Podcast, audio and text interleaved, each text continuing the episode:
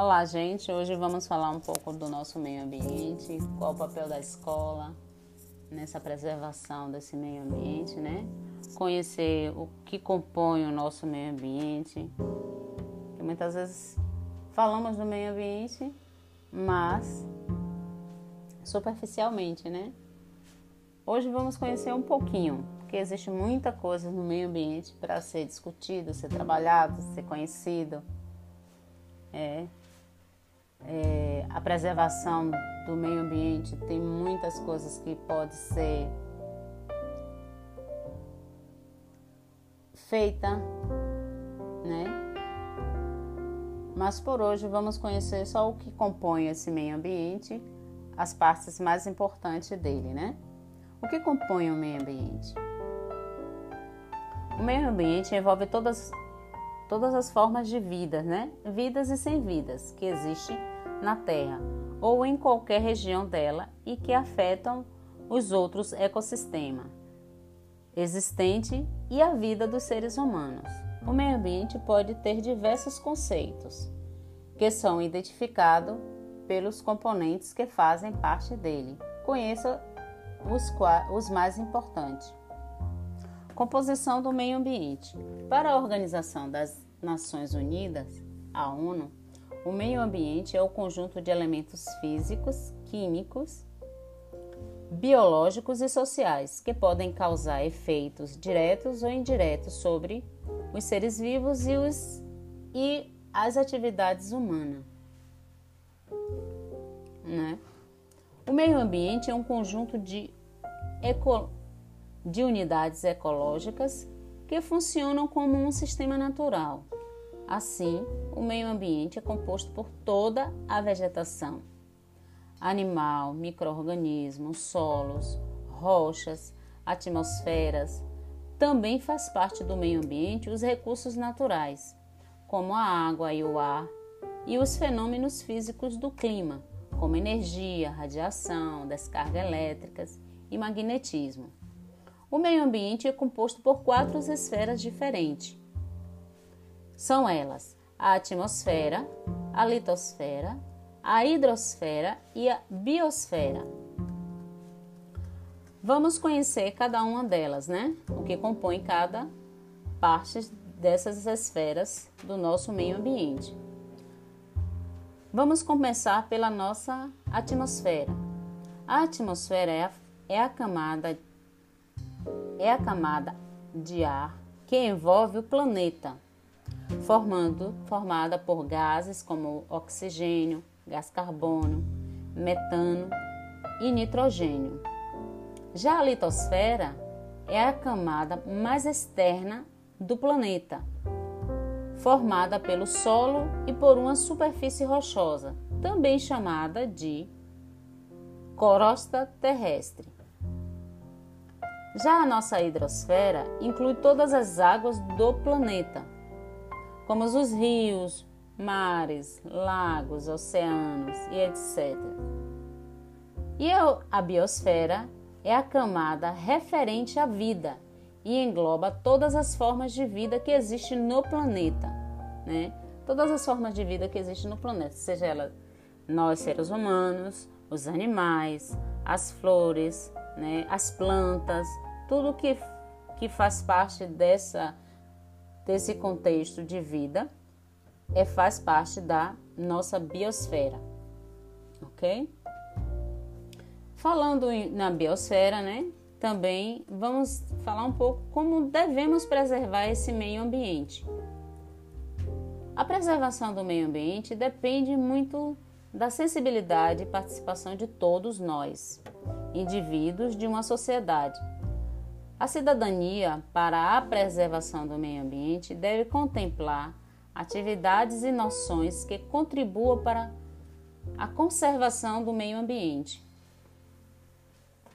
Desta forma, é importante instruir e educar os cidadãos de várias idades, através da formação e de consciência nas escolas e em outros locais, né?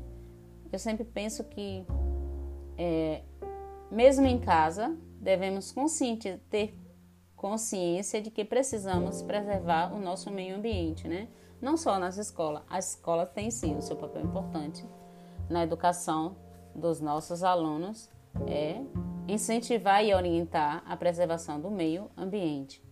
Mas em casa também, nas igrejas, né?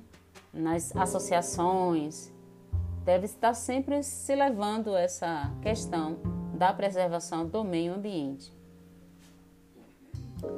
Além da educação ambiental e a sustentabilidade é um dos fatores mais importantes para garantir a preservação do meio ambiente. A preservação do meio ambiente através da sustentabilidade é, que vem acontecendo no nosso dia a dia é falado muito sobre isso, né?